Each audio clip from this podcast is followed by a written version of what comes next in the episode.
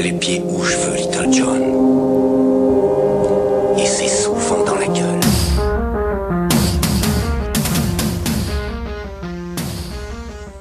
Adrien, roitelet de la bande FM, Altesse du poste, Seigneur du 100.0, auditeur, fidèle sujet, serf de nos audiences, mon cœur.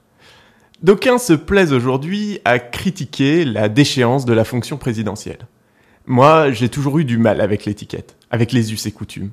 En ce moment, par exemple, il m'arrive de devoir euh, écrire des lettres de motivation, ces modestes chroniques matinales ne me rapportant guère plus qu'une gloire, euh, somme toute, assez modeste.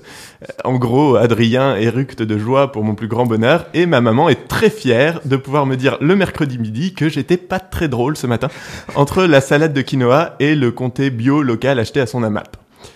Il y a une chose que j'ai beaucoup de mal à écrire chaque fois, c'est la foutue formule de politesse à la fin. Je vous prie d'agréer, madame, monsieur, mes salutations les plus distinguées. Alors déjà, j'ai beau chercher, j'ai du mal à visualiser ce que c'est une salutation distinguée. Un subtil geste de la main, délicat, le petit doigt levé, un habile salut du corps tout entier, génuflexé, la tête inclinée. C'est pas en faire un peu trop pour brûler des steaks à la chaîne dans une atmosphère saturée de friture Du coup, j'ai essayé de mettre mes salutations les plus respectueuses. Mais même là, c'est dire quoi? Que je tends pas le majeur en faisant au revoir? Pour être franc, j'ai pas l'habitude de distribuer des fucks à des inconnus, hein, surtout si j'espère qu'ils finissent par m'embaucher. Non, vraiment, en fait, je suis nul pour tout ce qui est convention. Par exemple, encore, quand j'arrive le matin à Radio Culture Dijon 100.0 FM et que je dois saluer Adrien, Pierrick à l'époque ou Camille, je sais jamais si je dois serrer la main ou faire un check parce qu'on est jeune, frais et bigarré.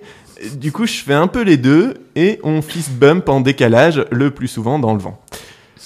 En vrai, j'ai pour toute forme de déférence automatique et rituelle une aversion sans nom. Alors moi, j'ai toujours trouvé ça bien, le concept de président normal.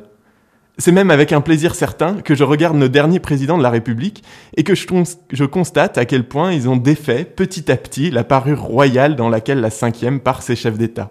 Déjà Chirac, croqueur de pommes, serial niqueur, branleur et menteur comme pas deux, et puis Sarkozy, racaille des beaux quartiers, Tony Montana de l'intérieur, et puis de l'Élysée, dit l'hyper-président, comme on dit l'hypermarché. On y trouve de tout, mais surtout des produits au rabais. Et enfin, Hollande. Hollande, le nerd à lunettes, le paria de la cour de récré, toujours choisi par défaut en dernier. Hollande qui parfois éteint lui-même une à une toutes les lumières de l'Élysée. Hollande qui peine à tirer les grands rideaux dans son bureau. Hollande, en bonhomme solitaire qui probablement parfois se touche tout seul au creux de ses draps dans un palais bien trop grand. Mais ce serait trop facile de se moquer. Qui pourrait habiter sereinement le costume taillé pour De Gaulle, un géant autoritaire, homme rendu exceptionnel par l'histoire, par une époque aujourd'hui révolue La nôtre d'époque ne produit au mieux que des pantins, des Don Quichotte de pacotille dont les belles paroles s'envolent face aux moulins des marchés et des agences de notation. Et le peuple raille, le peuple se révolte, le peuple attend son sauveur. À ce peuple déconfit, abstentionniste, désengagé, je voudrais dire, aide-toi, et après, ben, on verra. Hein. La fonction présidentielle est en bout de course, essoufflée, lessivée par sa propre impuissance.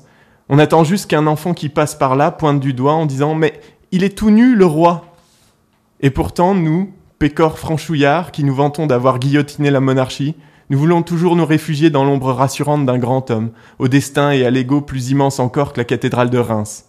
On les couronne à coups de bulletin. Plouf plouf. On les regarde se faire couronner à coups de bulletin. Combien de temps faudra-t-il encore pour que l'on grandisse et que le peuple arrête de se chercher un père, un leader, un roi?